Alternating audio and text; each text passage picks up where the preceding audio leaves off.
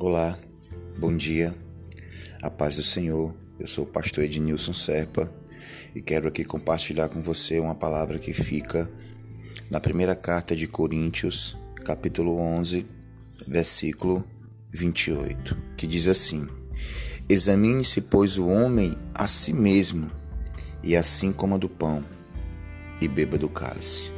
Pois quem come e bebe sem discernir o corpo, come e bebe juízo para si. Eis que por esta razão há entre vós muitos fracos e doentes, que não poucos que dormem. Até aqui, irmãos. Irmãos, o apóstolo Paulo, ele vai falar e expressar exclusivamente no contexto dessa passagem a Santa Ceia. Mas aqui ele vai nos ensinar a refletirmos, a nos examinarmos diante das nossas ações e diante da nossa postura como cristão. É bem verdade que muitas vezes nos perdemos diante das nossas falas, da nossa palavra. E precisamos nos examinar antes de falarmos alguma coisa, seja de alguém ou seja por alguém ou algum fato. As nossas palavras, antes de ser ditas, é necessário ser refletidas, examinadas, para que quando a nossa palavra for direcionada, ela vá de encontro à vida do próximo e gere no próximo a semente da verdade, não a semente do ódio, não a semente do rancor, não a semente da tristeza, mas a semente da paz. Precisamos nos examinar até mesmo no tom das nossas vozes.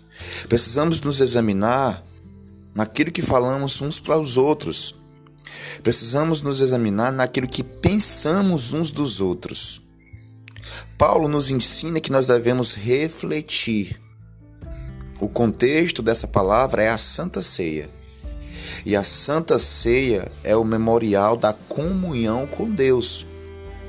A Santa Ceia, quando nós vamos tomá-la, nós estamos dizendo que estamos em comunhão com o corpo, porque fazemos parte do corpo. Eu e você precisamos examinar cada palavra que sai da nossa boca. Precisamos examinar cada pensamento pois o Senhor ele sabe qual é a intenção do nosso coração, irmãos. Refletimos na sua palavra. Examinemos a sua palavra.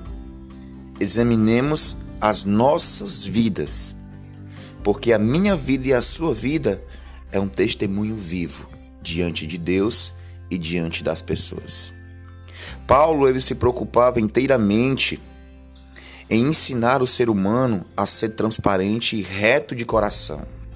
Muitas vezes nós nos prendemos aos nossos achismos, mas quando na realidade devemos seguir o que a Bíblia diz, é perdoando que se é perdoado, é amar e ser amado. A Bíblia diz que o Senhor nos amou incondicionalmente e devemos fazer isso de forma aberta, para que o amor dele reine em nosso coração e possamos, como cristãos, a cada dia sermos melhores, examinando o nosso andar, o nosso falar e a nossa postura diante do próximo. Então aqui eu quero deixar para você e para mim essa lição. Examinemos as nossas falas, examinemos a nossa conduta Examinemos a palavra de Deus, porque ela é o norte, ela é a bússola que nos dá o direcionamento correto.